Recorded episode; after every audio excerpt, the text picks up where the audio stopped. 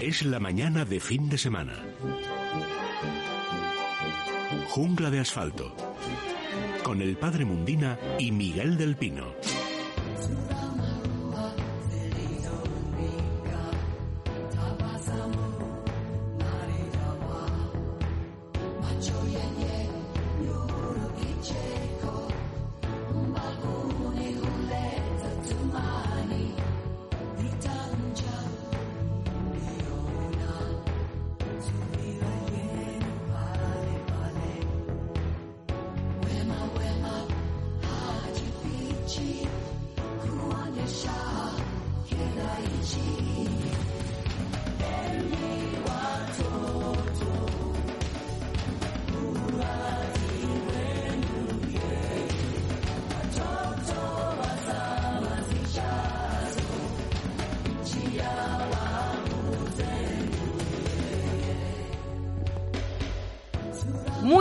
Días a todos. Son las 11 y un minuto, las 10 y 1 en Canarias.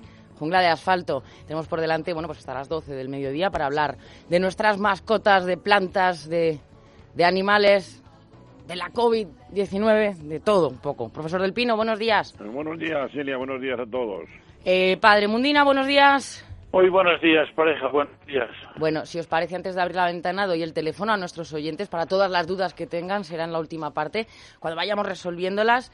91 573 9725. 91 573 9725. Ahora sí, eh, David me está diciendo, hay que abrir la ventana. Pues venga, abrimos la ventana. Es la mañana de fin de semana. Jungla de asfalto. Miguel, ¿qué nos cuentas? Bueno, pues ya sabíamos que iba a venir una primavera preciosa desde el punto de vista de la explosión de la naturaleza, menos hollada por el pie del hombre que otras veces, pero también eso tiene sus complicaciones. No digo el abandono, porque es un abandono forzado, pero bueno, la, la falta de presencia humana. Ha habido, bueno, la serpiente de verano ya ha surgido este año y no es una serpiente, es un cocodrilo, ¿eh? pero mientras se buscaba en el, pisuerga, en el pisuerga un supuesto cocodrilo que ya se ha dejado de buscar porque parece que era una confusión con una nutria, que por cierto no es tan difícil, ¿eh? Como la nutria. Desde luego es que yo veía esa foto y parecía un cocodrilo, o sea, que es que no, no era tampoco nada de, Bueno, la- de- la de foto era- echarle foto mucha imaginación, es que es lo que parecía. Sí, la foto realmente eran fotos de cocodrilo. Lo que ocurre es que el, el animal visto, pues no pasaba de un animal charolado, eh, ondulante, grande, muy típico de la nutria que además se da en esa zona. Pero mientras mirábamos, mientras buscábamos el cocodrilo, estaba pasando algo verdaderamente grave, que vamos a decir sin alarmar, pero sí para avisar, ¿verdad? Y es que precisamente en una zona de Pinares de la provincia de Salamanca ha vuelto a aparecer un caso posible con, con posible extensión a otras personas de la fiebre Crimea-Congo, Sí. que es otra fiebre vírica. No teníamos bastante con el demonio del coronavirus Vaya. y aparece este este ser, ¿verdad? El virus de la de Crimea Congo se llama así porque fue detectado por primera vez en la zona de los Balcanes por microbiólogos rusos y luego después se comprobó que era relativamente frecuente en el continente africano. Eh, antes de que todo esto se conociera y divulgara, yo recuerdo, Elia, cuando yo estaba más en contacto con los perros, con el mundo del perro, yo tenía mi centro de protección canina, mis perros que yo criaba, y había algo que temían mucho los criadores, que lo, llamaban, eh, atención que no es, no es exacto, ¿eh? le llamaban la garrapata de Marruecos. No, no, no es de Marruecos. Lo que sí es cierto es que viene del continente africano. Posiblemente la llegada a Europa y a España, lógicamente, en primer lugar, sea como consecuencia de ser transportada en las patas de las aves migratorias. Pero lo cierto es que existen. Atención, porque no estamos hablando de la garrapata típica, de la Rhipicephalus, esa que parece una semilla de ricino, de la que tantas veces hemos hablado y que tratan por todos los medios nuestros amigos de Benforsan de, de repeler, de echar fuera de los perros, ¿verdad? Hablamos de otra garrapata, del género Ialomma, muy fácil de identificar, porque así como las garrapatas clásicas permanecen en la vegetación, están ahí sujetas con sus patas, sus ocho patas, a, la- a los arbustos, a las hierbas altas y tal, y se dejan caer cuando detectan calor y, ácido butírico, o sea, piel de mamífero. En cambio, la yaloma corren, y además se ven muy bien cuando corren, y sus patitas, además, eh, son cebradas, tienen rayas oscuras y claras, por lo tanto, es muy fácil verlas. Corren activamente en busca del, del, ser al que parasitar, que puede ser la especie humana. Son relativamente frecuentes en el ciervo. De hecho, algunos casos que se habían dado en Europa con anterioridad, en España, perdón, con anterioridad, habían sido en ciervos, en el límite, en la raya de Portugal y también en la provincia de Badajoz. Entonces, a partir de aquí, estas garrapatas y aloma pueden transmitir, entre otras enfermedades, este virus Crimea Congo. la, persona afectada, que es un hombre de mediana edad, bueno, afortunadamente no, no parece correr peligro su vida, pero está grave, está como ocurre siempre con este tipo de virus, ¿verdad? En el verano de 2018 falleció en Ávila un señor que había sido picado por una de estas garrapatas. Me había sido se había contagiado, aunque falleció en Ávila, se había contagiado en una montería en la provincia de Badajoz. ¿eh? Y claro, en este caso, como ha ocurrido también con el coronavirus, hay que establecer un molesto eh, registro de vigilancia de todas las personas que hayan estado en contacto con, con la persona picada y establecer pues todo ese protocolo, ¿verdad? y a Loma la vamos a tener siempre entre nosotros. ¿eh? No se puede, no es imposible eliminar las garrapatas totalmente del campo. Y ya este año habíamos dicho, recuerdo que el, Colegio de Veterinarios, a través de nuestro querido amigo el doctor, el, el doctor Piedrola, ya nos había avisado de que era un año de mucha garrapata, muy fuerte garrapata, por lo tanto esto no nos sorprende demasiado, ¿verdad? hay que tomar toda clase de precauciones. Bueno, después ya recordaremos que nuestros amigos de Menforsan pues recomiendan los repelentes, pero en cuanto a lo que podemos hacer al salir al campo, sobre todo en zonas en que sepamos que ha habido casos como este, Castilla-León, etcétera, es no salir vestido de Jaimito. Me, explico, ¿eh? Al campo hay que salir vestido para ir al campo. ¿eh? Por ejemplo, no es recomendable el pantalón corto, es recomendable un pantalón pues largo. Yo, yo Además recuerdo que es más incómodo, desde luego. Mucho más incómodo. Yo, he ido con pantalones cuando he ido a sitios conflictivos y con botas altas, botas no ya botas camperas, sino hasta zapatillas con un poco de caña que, que cubre el tobillo, ¿verdad? Es recomendable también la ropa clara para ver mejor si sube una garrapata por ella, ¿verdad? Porque ya repito que estas loma eh, corren, corren y, se suben eh, con sus patitas. Ahí. Entonces, ir vestido pues con una cierta protección ¿eh? y vigilar. Y lógicamente, si se ve que alguna garrapata, inmediatamente desprendérsela. ¿eh? Los, como siempre, las precauciones adecuadas con nuestros animales de compañía, pero en este caso también con nosotros, ¿eh? también con nosotros, con las personas. Porque una vez picados por una garrapata y alumna, lo normal es que no ocurra nada, pero puede ser portadora de este virus y de otras enfermedades bacterianas, por ejemplo, como la fiebre Q, etcétera. Y entonces recordar también que una persona que ha sido picada, pues tiene que superar un protocolo porque a partir de entonces su sangre y otros fluidos corporales pueden ser contagiosos. Así que fíjate la canción tan bonita que tenemos para iniciar el día lo optimista que es, pero a veces, aunque nuestro tono sea siempre querer ver la parte más bonita de la vida, pero cuando hay que avisar a la población y cuando vienen maldadas, pues lógicamente que hay que decirlo. Y eso hemos hecho. Es un principio de programa hoy un poco serio, pero hay, hay que advertir. sin miedo, sin pánico, que es una cosa esporádica, pero que vayamos con precaución con las garrapatas, que son muy mala gente, Elia, muy mala gente. Bueno, hablando del virus, ahora volvemos a la, la COVID-19, que las farmacéuticas están alertando de que no hay capacidad industrial para fabricar esa, esa vacuna, que, que, no existe tampoco planta suficiente de viales. Miguel, ¿qué, pasa? ¿Sabes lo que me da mi pena, Elia? ¿Sabes lo que me da pena? Que, esta vez España pues no esté a la cabeza de la, de la investigación científica, se están se están haciendo varios varios prototipos de vacunas, algunas en bueno, lógicamente en Estados Unidos con su gran potencial económico, pero también en varios países de Europa, en Francia, en, fin, en Bélgica, y a mí me da pena que, que, no tengamos nosotros el suficiente apoyo a la I+D famosa para que España se coloque a la cabeza, como ha ocurrido otros siglos en otras epidemias. Recordaba yo la semana pasada, Elia, el caso de la vacunación Ferrán, ¿eh? del, médico aragonés, ¿eh? que fue capaz de salvar a España entera del cólera, ¿verdad? Ojalá estuviéramos en la misma situación, pero bueno, cuando salga la vacuna, que, que, saldrá, espero, ¿eh? porque por ejemplo contra el virus de Crimea Congo no hay vacuna, ¿eh? entonces si no hay vacuna por lo menos terapias, terapias adecuadas para que no sea mortal. ¿eh? Y entonces cuando salga vendrá otro problema tremendo, que es el tema económico. Si el mundo, si la Unión Europea, por ejemplo, estará a la altura y repartirá esa vacuna sin discriminar, a ver si no van a considerar el pariente pobre, una vez más. ¿eh? Entonces que se distribuya de forma equitativa para que llegue a todos, no sea solamente un problema de privilegiados. Eso que has dicho, pues en el siglo XIX esa investigación y desarrollo, ¿no? ese I más de pues acuérdate de la Real Expedición eh, de, de Balmis, ¿no? Eh, figúrate, figúrate. Efectivamente, esa vuelta al mundo con carácter filantrópico, obviamente, eh, para la vacuna de, de, la, de la viruela que alcanzará todos los, los rincones, en ese caso del Imperio Español, ¿verdad? Pero pues, mira, siglo XIX, ¿no? Y fíjate que curioso, Eria, que a, gracias era una cuestión de ingenio ya también que tuvo este hombre que me parece sensacional, ¿no? Con los niños y todo aquello.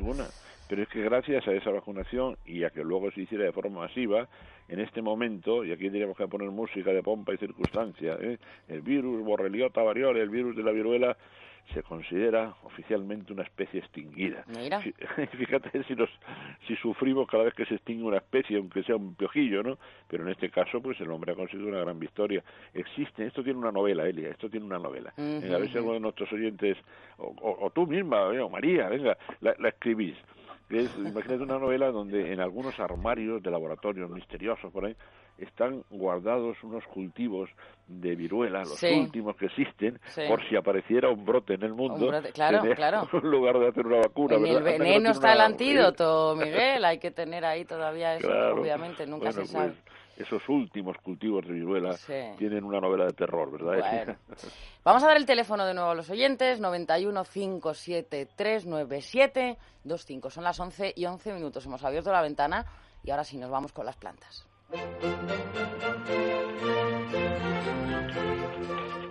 Es la mañana de fin de semana. Jungla de asfalto. Venga, padre, ¿con qué vamos hoy? Hoy, el día, vamos a hablar de unas plantas tan rústicas y a la vez tan agradecidas que probablemente se han convertido ya desde, desde mediados del siglo XIX prácticamente en las reinas de todas las plantas. Y por definición diremos que es un género de plantas perennes, algunas utilizadas como semiperennifolias, que se utilizan por sus atractivas flores y que suelen utilizarse como tapizantes. Pueden ser tapizantes o también, que es lo más común, que se utilicen en macetas en nuestros hogares. ¿Cuál es la planta de la que hoy vamos a hablar? De los pelargonios, que les llamamos normalmente, y está admitida la palabra, geranios.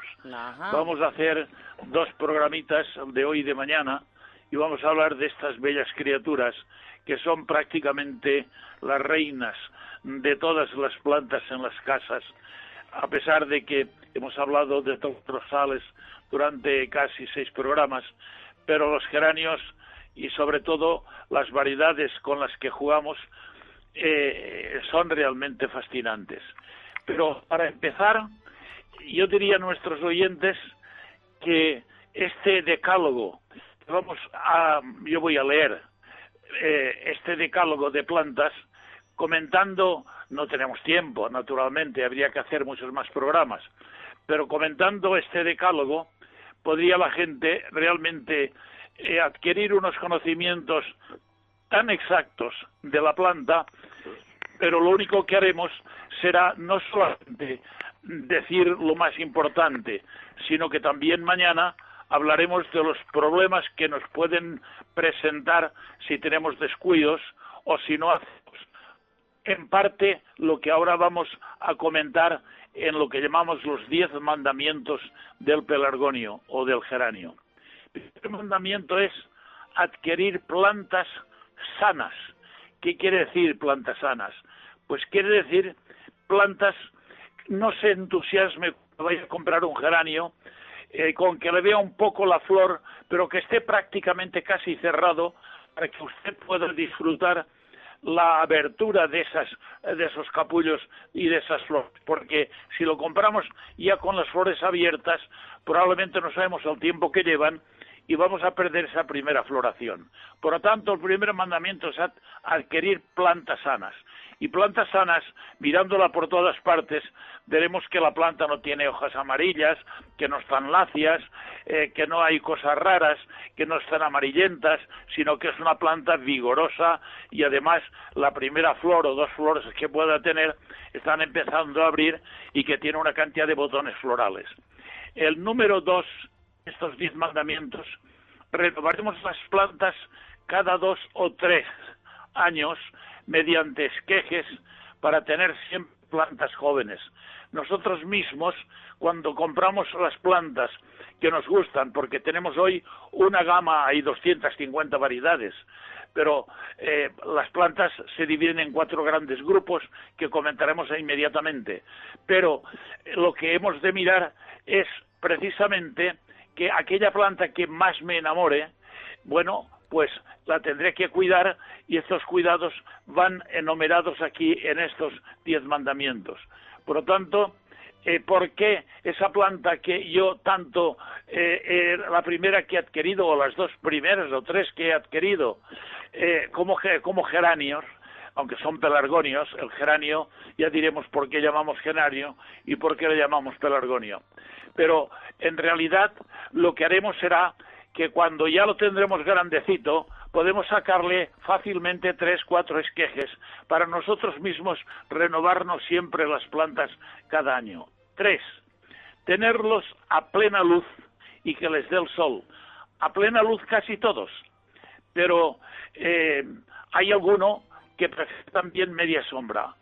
Eh, el zonal, el zonal eh, es precisamente una de las tres variedades importantes, porque la cuarta es el geranio, que no es importante por la flor, sino por el perfume de las hojas, que llamamos odoratissimum. Son dos geranios que realmente tienen una gran aceptación en mucha gente por el perfume de toda la planta, más que por el, la flor, que es insignificante. Por lo tanto, todo, tenerlos a plena luz y que les dé el sol, más floración, a excepción, ya diremos en su momento y hemos dicho que el zonal es el que le gusta el sol, claro que sí, pero también una sombra. Cuarto, riego abundante, pero no excesivo. ¿Por qué? Porque los geranios proceden de África del Sur. Y por lo tanto, a donde cuando encontraron Mason encontró, esto era un naturalista, cuando fue en una expedición, y por eso lo diremos eh, mañana a lo mejor. Cuando él encontró los geranios, se quedó fascinado. Es más, él, los que llevaba alrededor, que eran pocos, se quedaron parados y no sabían qué hacer. ¿Pero esto qué es? ¿Qué maravilla es esta? ¿Cómo puede ser esto? Bueno, es de suponer que trajeron bastantes geranios a, Inglaterra porque fueron enviados como grupos para traer plantas, digamos, pues de, de, las plantas desconocidas, salvajes, para estudiarlas, unas en flor, otras no en flor, etcétera. Por lo tanto, el riego abundante de primavera a otoño, pero ojo, regaremos siempre cuando veamos que se ha secado la parte superior de la tierra que tiene la maceta, el compost de la maceta, porque la planta del geranio, como es de zonas donde hay muy poca lluvia durante el año, cuando regamos, la planta tiene su propio instinto y la, la, humedad la recoge en la cabellera radicular. Y en esa cabellera radicular ella ya se hace su propio control. Por lo tanto, no nos pasemos porque normalmente, normalmente y la inmensa mayoría, todos los geranios mueren por exceso de agua. Por exceso de agua nos cargamos los geranios. Y si los descuidamos, también por falta del mínimo riego que, al que yo me voy a referir, porque entonces la planta se queda raquítica y ahí se ceban todas las plagas habidas y por haber. Regaremos, pero muy poco, de manera que quede una humedad en el compost y no volveremos a hasta que ese compost se seque. Incluso a veces lo, lo, dejaré secar casi por completo y luego le haré un par de riegos. En vez de, una, de, de un vasito le echaré un par de vasos porque la planta se regula, repito una vez más, por la cabellera radicular. Quinto, evitar macetas demasiado grandes. Le gustan macetas, digamos que el número del zapato sea muy ajustito ¿Por qué? Bueno, pues porque de esa manera quizá a lo mejor no tiene la necesidad de tener, eh, digamos, eh, tanta evaporación de la humedad que concentra en su cabellera radicular. Sexto, utilizar macetas limpias y conseguir un buen drenaje. Cuando nosotros la maceta que hemos comprado nos parece excesivamente pequeña porque ya llevamos un año, las plantas los geranios, los pelargonios llamados geranios, son plantas vivaces, quiere decir que son muy vivas, viven mucho. Pueden durar todo el año y pueden darnos flor durante todo el año, así como, como lo estamos diciendo. Pero claro, siempre y cuando eh, ajustemos los, las necesidades que la planta nos pide, que son muchas de las, pues todas las que estamos ya comentando. Y las macetas, si la voy a limpiar, la maceta, si la he utilizado, la que voy a ponerle nuevo zapato, lo que haré será limpiarla bien limpia con, si tengo un cepillo, incluso con jabón, porque las plagas y las enfermedades, como este virus indecente que nos está amargando la vida, pues está entre el ser y no ser y lo podemos tener hasta aquí encima de la mesa y no verlo. ¿Por qué? ¿Por qué? Porque son insignificantes en su, en su forma. Séptimo, no exponer las plantas al frío ni a las heladas. El geranio no, quiere frío. Precisamente llamamos geranio, Elia y, y Miguel, llamamos geranios, que es una palabra que no corresponde a los pelargonios, pero que ya se ha hecho, digamos, ya pues pues vulgar y corriente, es el geranio son unas plantas muy parecidas que se utilizan en el norte de Europa y que precisamente las tienen en los jardines porque resisten totalmente el frío y les llamaban geranios y de ahí ha venido ese, ese nombre de geranio a, a los que vinieron nada menos que de África del Sur. Practicar despuntes, bueno, cuando hacemos esquejes y el esqueje ya está, eh, digamos, eh, porque los esquejes yo eh, siempre aconsejo que tengan siete, siete y medio centímetros de las guías de, de las plantas que vamos a cortar y sobre todo cuando viene el otoño que ya lo vamos a meter a interiores es el momento oportuno de esquejar todos aquellos geranios que nos gustan es el momento de esquejarles. Y si tenemos unas hormonas vegetales que es un sobrecito que podemos comprar en cualquier comercio floristería o en lugares comerciales que ahora ya están abiertos en adelante pues podemos pedir hoy unas hormonas vegetales para geranios o para otras plantas sirven para esquejar. Bueno pues enraizan con una facilidad enorme y nos producimos nosotros nuestras propias plantas. Octavo, pues es el que he dicho, practicar despuntes en hojas y flores en vez de podas cuando las plantas aún está creciendo y eso es para que ramifique y se haga una planta preciosa. El noveno, abonar periódicamente desde que la planta empieza a crecer. Cuando ese esquejo que hemos hecho, eh, porque las últimas partes de este mandamiento son ya cuando nosotros nos hemos hecho los esquejes y ese esqueje queremos que llegue ya a su madurez. Bueno, pues eh, lo que hemos de hacer es que ya cuando está enraizado en la macetita, que ya lo ponemos definitivamente, entonces es conveniente de vez en cuando también, cada dos riegos, hacerle, digamos, un abonado. Sobre todo de primavera hasta otoño.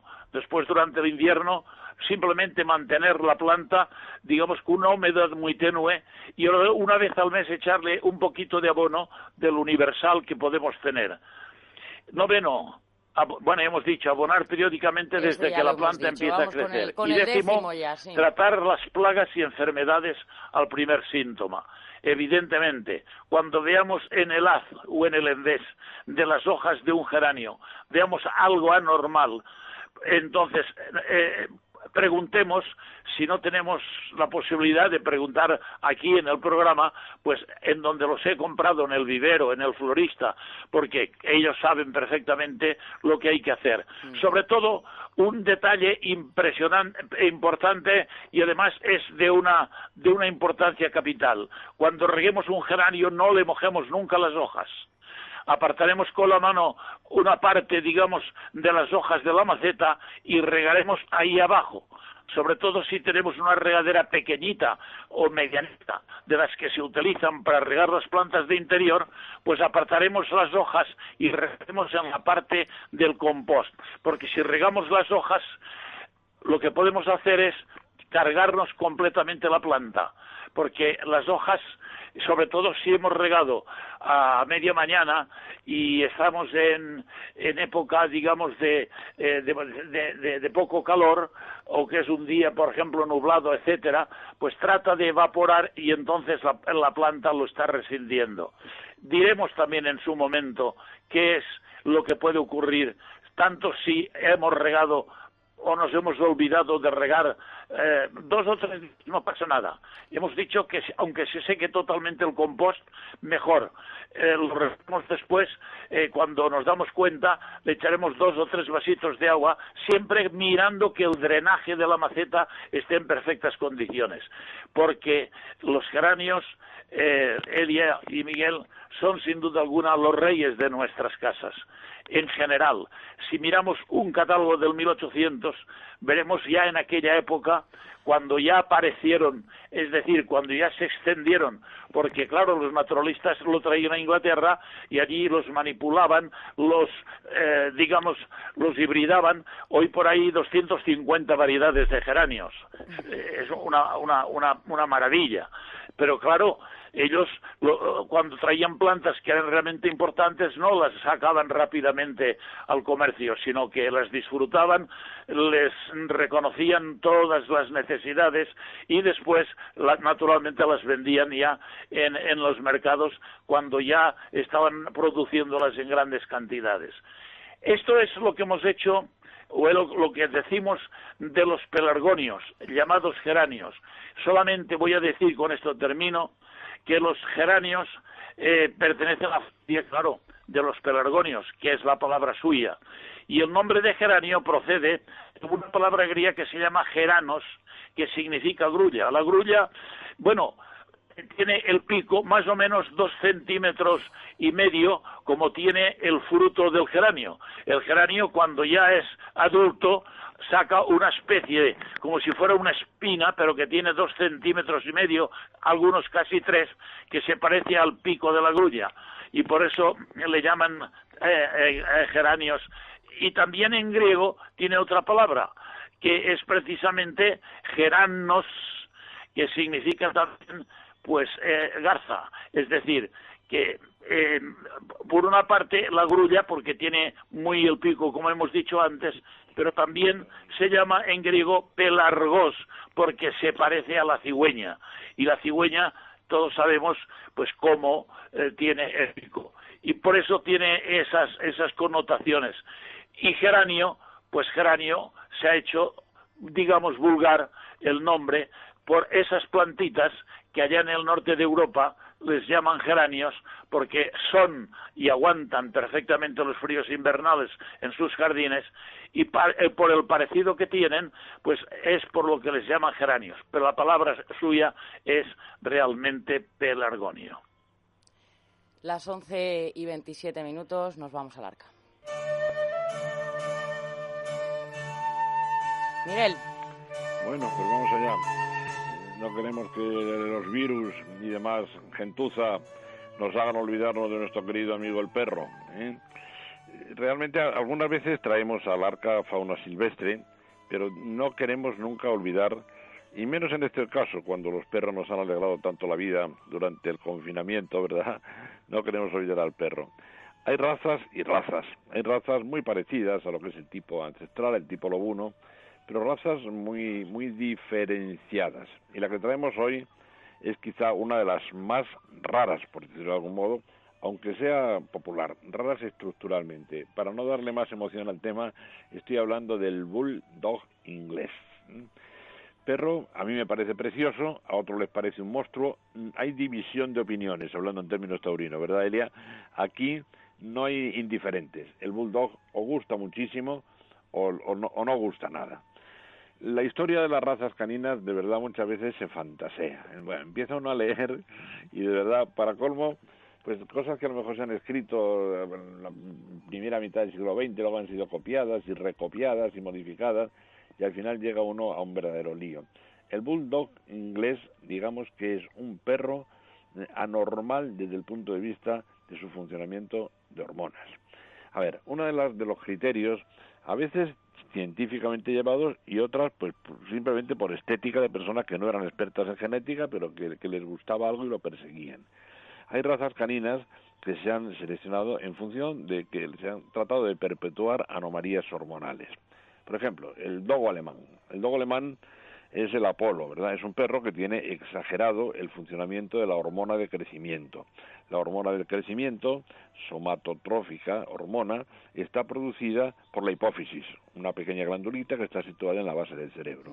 es, si lo comparamos, perdónenme por la comparación con el hombre, que hago siempre con muchísimo respeto, ¿eh? pero teniendo en cuenta que el hombre también tiene su sistema endocrino muy parecido al de muchos mamíferos, a veces la comparación es inevitable, pero repito, con el máximo respeto. Entonces, el, el dogo alemán sería el jugador de baloncesto norteamericano de 2'10 de estatura y atlético y tremendo. No hablo de un gigante, un gigante exageradamente delgado, sino del, del, hombre extraordinariamente, o mujer, porque también se da el caso, no hay diferencia sexual aquí, de, este, de gran estatura y de gran complexión física. Eso sería la hormona del crecimiento.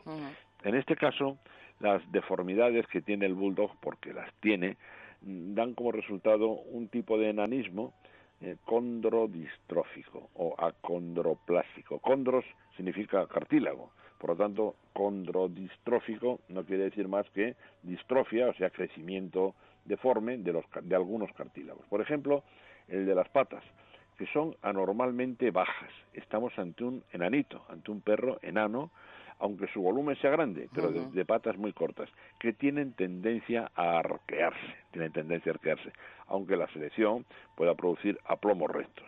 Y lo más importante de todo, el cabezón, la cabezota enorme, braquicéfala, braqui quiere decir también corto, hocico corto, hocico muy poco prominente, ¿verdad?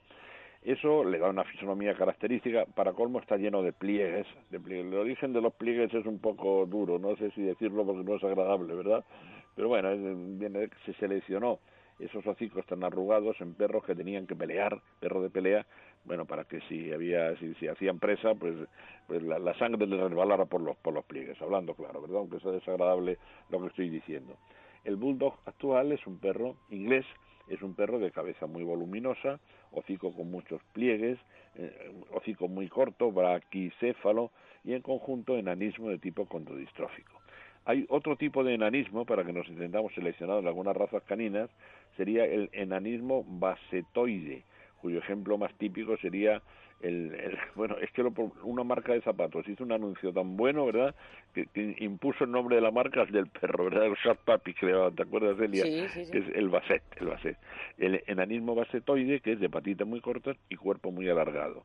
El Tekel o Dachshund sería otro de los ejemplos. Volviendo al Bulldog, es un enanismo condrodistrófico de, de cartílagos y precisamente es lo que le da la mayor dificultad de cría de la raza, la enorme cabeza, porque en la mayor parte de los casos los criadores saben que cuando una hembra está preñada y quiere sacar una camada, generalmente hay que hacerlo por cesárea.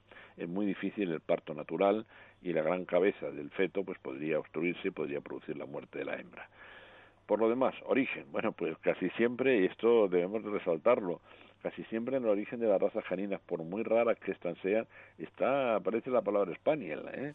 y efectivamente los ancestros del bulldog inglés vendrían en principio de dos ramas. Primero, de los perros de combate que los antiguos romanos, en tiempo de, Adriano, dejaron en, en, las islas británicas en general, ¿verdad? Y por otra parte también el aligerado que se produjo en esas razas con motivo de la llegada de perros españoles, perros españoles relacionados con los alanos de Montería. ¿eh? Mm.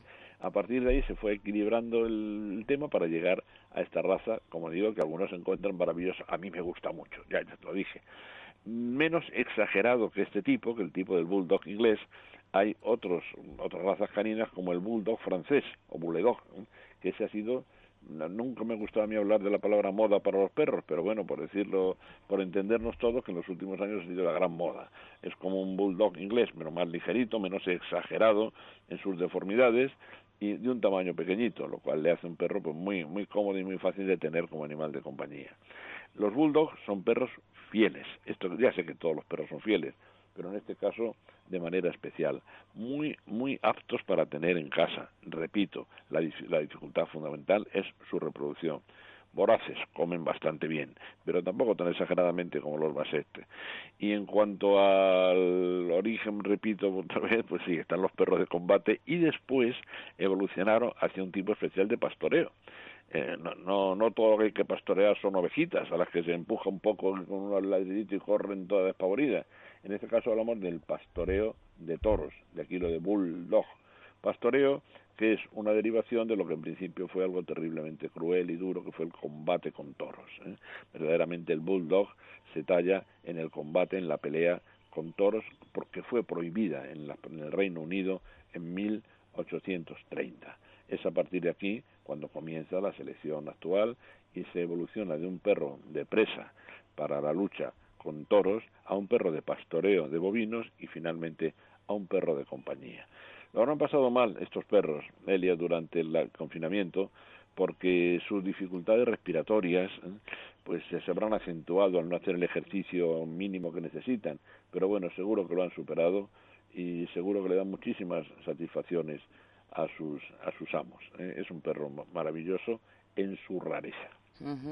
Bueno, Miguel, nuestros amigos de Menforsan, ¿qué nos recomiendan, por ejemplo, para el bulldog o para cualquier otro? Pues mira, fíjate, ayer estaba yo hablando con el doctor Picabea del tema de la yaloma, de la garrapata y de la fiebre congo-crimea y me decía el doctor Picabea, pues mira qué acertados estamos recomendando especiales precauciones con las garrapatas para este verano, para esta primavera-verano, ¿eh? porque cuidado, a veces asociamos las, garrapatas al fuerte calor, pero es desde abril hasta junio cuando se muestran más activas. ¿eh? Entonces, nos recordaba también el doctor Picabea que Menforsan no apuesta por insecticidas químicas, sino por algo más sencillo, que es por repelentes, es decir, por esos productos en sus distintas formas, que en el catálogo de Menforsan están todas recogidas, tanto en spray como en fin, todos los demás, pipeta, que lo que utilizan es una combinación de plantas, aceite de, lavandino, margosa, geraniol, etcétera, para repeler. O sea, cuando viene la garrapata, la yaloma corriendo como un demonio ahí por el pasto y tal, e, ese aroma que desprende el perro tratado con los productos de Menforsan, pues la repele, la hace marcharse.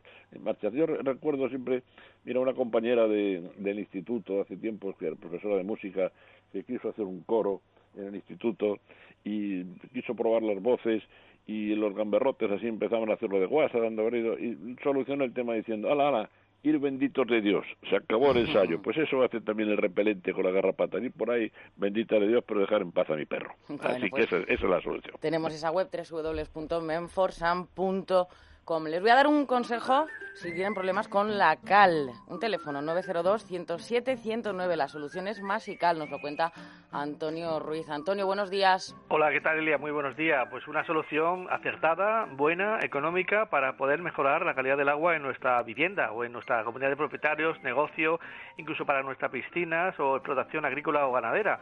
Una solución también que mucha gente opta esta para evitar la, eh, o minimizar el picor que muchas personas notan en su piel, en su, su cabeza, eh, en fin, en el cuerpo en general. Eh, con Masical vamos a terminar para siempre de comprar más productos antical, porque ya de por sí Masical es un antical genérico que una vez que se coloca en la tubería de, casa, pues funciona para todo, para la maquinaria, para sanitarios, para la grifería, para los electrodomésticos, que duren más, que tengan menos averías y que funcionen mucho mejor. Antonio, garantías es el producto más garantizado. Fíjate que nosotros entregamos por escrito una garantía de funcionamiento de por vida, también un año de prueba lo dejamos, en caso de que no le convenza, lo devuelve y recupera su dinero. Pero ¿cómo no te, va a convencer cuando notes que el agua dura se comporta como un agua más blandita y eso mejora la colada, la vajilla, eh, se limpia mucho mejor los sanitarios? En general es un producto que es para, para siempre, para toda la vida, por eso está garantizado toda la vida.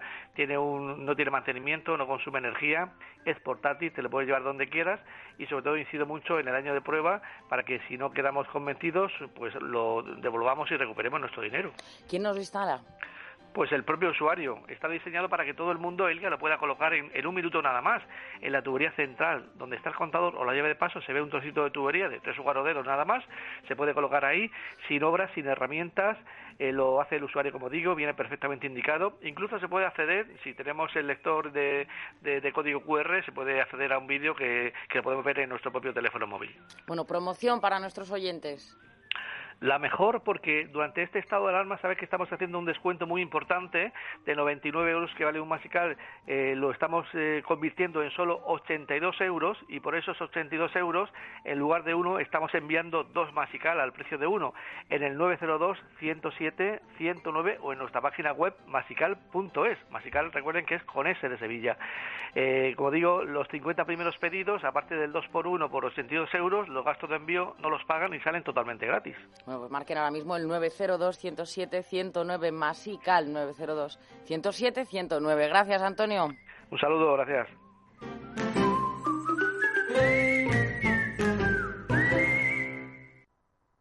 ¿Quieres que tu mascota esté guapa y se sienta bien? Menforsan, la marca líder en cosmética natural para tus mascotas, soluciona todas las necesidades de higiene y limpieza de nuestros fieles amigos. Todos los productos Menforsan están registrados y garantizados por Laboratorios Bilper, fabricante homologado y certificado desde 1958. Puedes encontrar los productos Menforsan en pajarerías, tiendas especializadas y clínicas veterinarias. Descubre los productos más naturales y el catálogo más completo del mercado. www.menforsan.com Ahora, hazte socio del Club Libertad Digital. Llama al 91 409 4002 o envía un correo a club@libertaddigital.com para difundir y defender la libertad.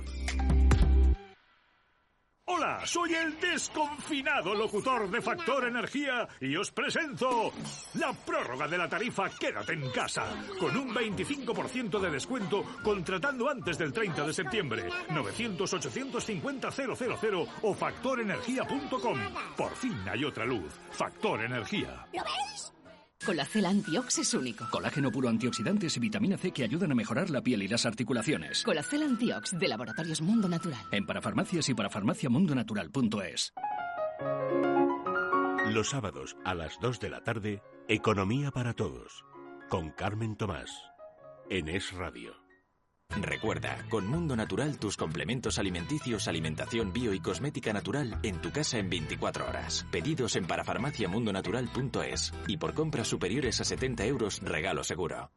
¿Quieres que tu mascota esté guapa y se sienta bien? Menforsan, la marca líder en cosmética natural para tus mascotas, soluciona todas las necesidades de higiene y limpieza de nuestros fieles amigos. Todos los productos Menforsan están registrados y garantizados por Laboratorios Bilper, fabricante homologado y certificado desde 1958. Puedes encontrar los productos Menforsan en pajarerías, tiendas especializadas y clínicas veterinarias. Descubre los productos más naturales y el catálogo más completo del mercado. www.menforsan.com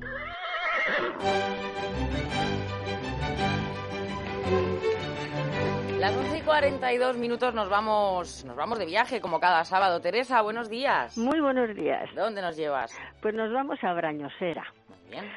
Hasta que todos podamos circular de una a otra provincia, seguiremos viajando con la imaginación. Así que nos vamos a Brañosera, en la provincia de Palencia. Se la conoce como el municipio más antiguo de España. Enseguida lo comentaremos. Primero nos situamos, se encuentra a 18 kilómetros de Aguilar de Campo por la P220 y a 23 kilómetros de Reynosa por la CA 183. Brañosera, a sus 1.220 metros de altitud, en la vertiente sur de la Sierra de Híjar, forma parte del Parque Natural Montaña Palentina. Mm, Por Brañosera discurre el río Rabagón, Robagón, Exactamente, río Truchero de la cuenca del Pisuerga. El nombre de Brañosera es bastante elocuente, tierra de brañas y de osos. Recordarán a nuestros amigos una noticia que alcanzó gran trascendencia en 1988, cuando un cazador abatió a un oso, el rubio, un ejemplar de 200 kilos, alegando que le salió al encuentro y lo iba a atacar. Este oso quedó como símbolo de la defensa de esta especie en peligro de extinción en la cordillera cantábrica. Brañosera figura en la Carta del Fuero de Brañosera con fecha 13 de octubre del año 824 como Brania Osaria. Esa fecha la acredita como primer municipio mm, establecido en el país es la Carta Puebla concedida por el conde Munio Núñez y firmada igualmente por su esposa, Argilo, dato digno de mención, por cierto.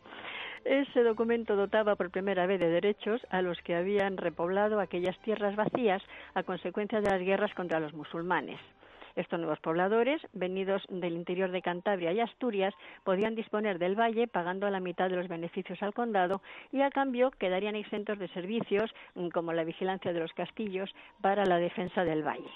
En principio fueron cinco familias, pero el fuero de Brañosera es la primera carta Puebla de que se tiene noticia y supuso ya en el siglo IX derechos de ciudadanía y propiedad mancomunada a los ciudadanos y sus descendientes, como muy bien refleja el magnífico escritor y periodista palentino Francisco López Seibane en el suplemento Viajar ABC 19 de octubre de 1918, en su artículo Brañosera, el municipio más antiguo de España.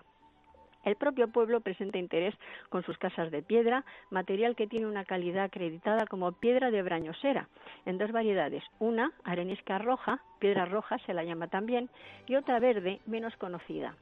La iglesia de San Miguel, en el actual cementerio, es románica y se erigió en 1118. Es posible que se construyera otra anterior porque el fuero de la Carta Puebla cita una iglesia del mismo nombre.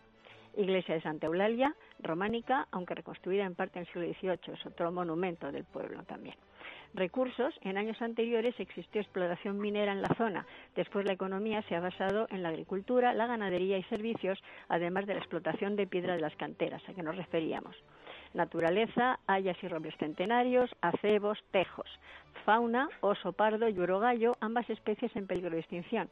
Destacamos lobo, rebeco, corzo, jabalí, zorro, liebre, conejo, perdiz, codorniz, becada, lechuza, águila real, milano, buitre, cuervo, halcón, tucha y también anfibios, insectos y reptiles.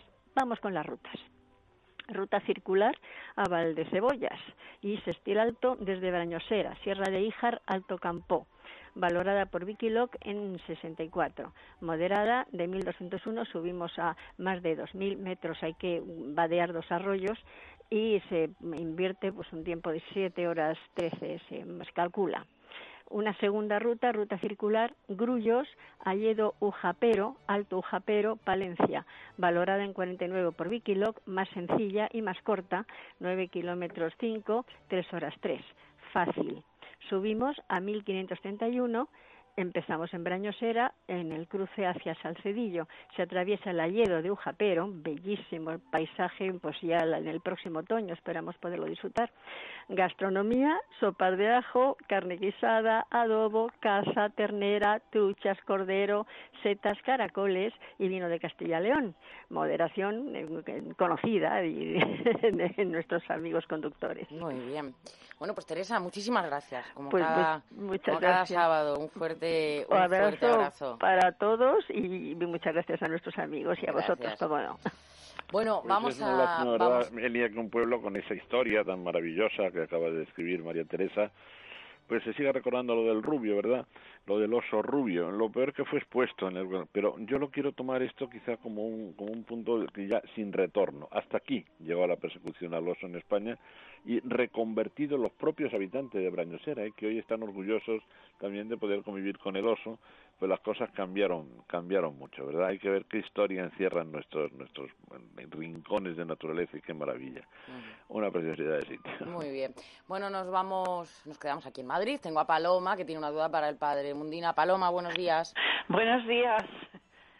¿Qué tal, Buenos Padre días. Mundina? Encantada. Pues escucho. mire, es que tengo una pregunta, bueno, que en realidad son dos. Azalea y Hortensia. Ha pasado la floración y quiero saber si hay que trasplantarlas o dejarlas así. No, yo lo dejaría, si la quiere usted trasplantar a una maceta, que no sea más de, dos, tres deditos mayor. Sí. Y, ¿Y pongo? ¿Una tierra de turba o...? No, compost universal. Compre usted las bolsas que viene preparadita con mucha turba, porque la azalea quiere mucha turba. Ahora, piense usted que la azalea de conservar de un año para otro en un interior, ¿usted tiene donde poderla meter eh, con la maceta y todo en tierra?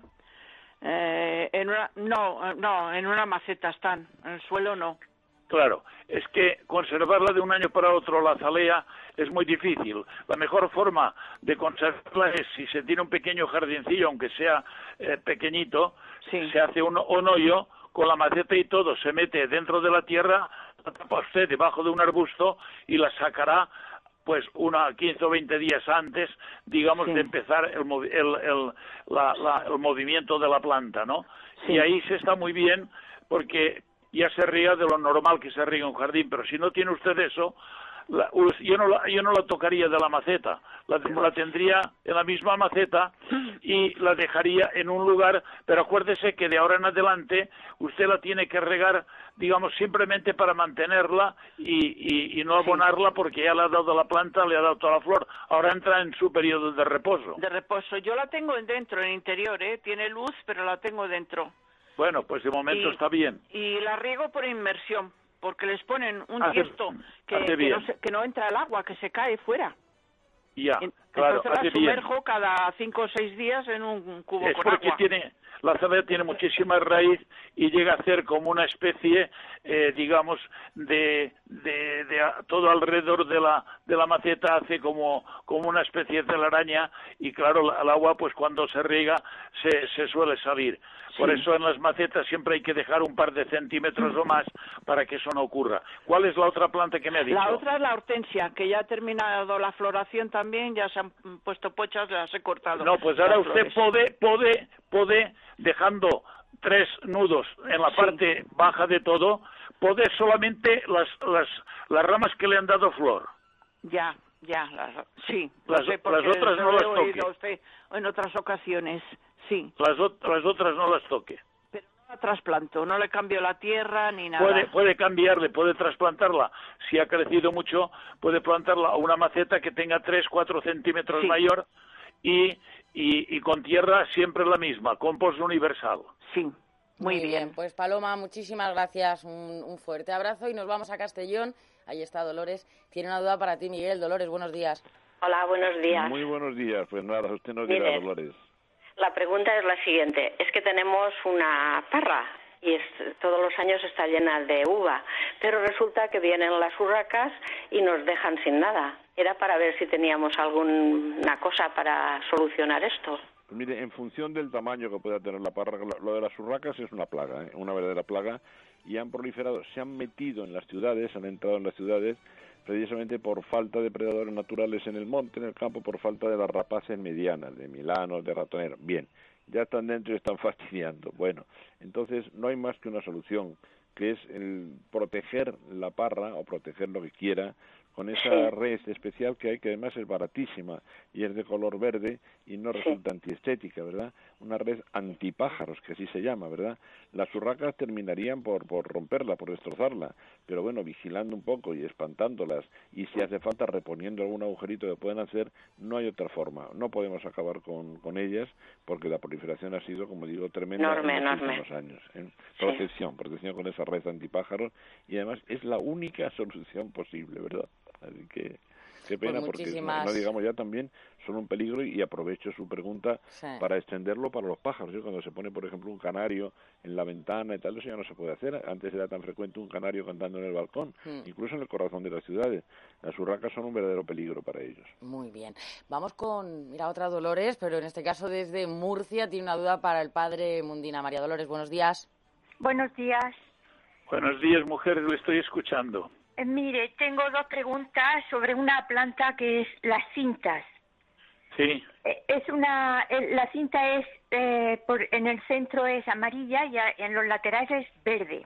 Verde. Y la pregunta, sí, y la pregunta es que al salir las nuevas, las hojas nuevas, sí. salen enrolladas, completamente enrolladas y no se abren.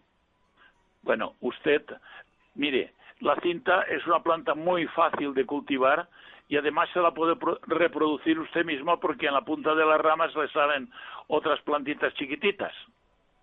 Pero usted, eh, yo le aconsejaría que tuviera una, un, una, un polivalente, un polivalente, compre usted un polivalente que es acaricida, fungicida, insecticida y cuando usted la trate, porque pudiera ser, no, claro, es difícil que yo le pueda adivinar a qué puede ser, a lo mejor es normal que le, le suceda, por- porque la tiene a buena luz o tiene poca luz. Muchísima luz, pero no tiene bichos ni plaga ni nada, solamente que la hoja nueva que, cre- que sale, que nace, Pero cuando, cuando se abre, queda bien. no, no se abre, mm, se queda enrollada. Pero No que usted no la abona- que, que usted no la ha abonado nunca.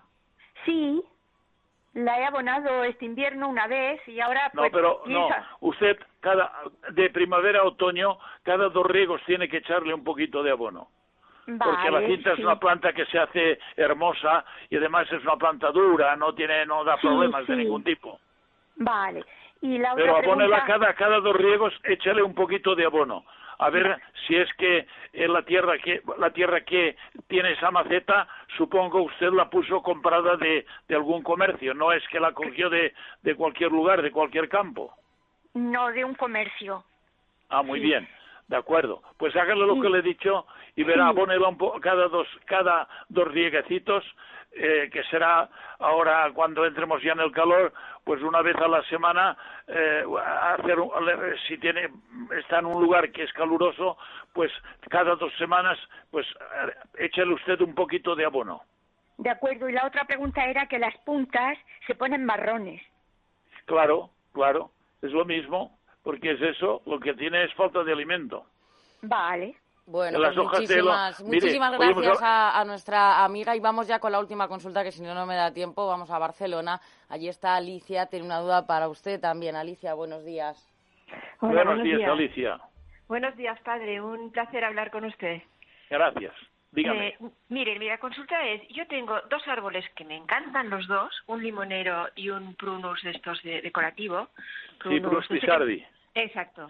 Y los dos están enfermos de dos cosas distintas. El limonero em, me sucede una cosa, o sea, está muy bonito, está verde, las hojas, mm, le, le controlo las plagas, pero desde el año pasado eh, hace mucha flor, pero luego los brotes se me vuelven Sí. negros y se pudren. Y no Correcto. tengo limones. ¿Usted no los, no, los tiene en- eh, puestos en maceta o en, o en un campo? En maceta, no, tengo una terraza en maceta. Bueno, los tendría que sacar fuera y tratar, pero dentro de casa no los trate usted, por favor. No, no, los tengo fuera, ¿eh? Los tengo en la terraza. Bueno, pues sáquelo, pues eh, trátelo usted, compre un polivalente y trátelo con un polivalente. Con un par... eh, vale, perfecto. Polivalente, O sea, polivalente, o sea que eso que es, no es, eh, es una plaga que es lo que tiene, entonces. claro.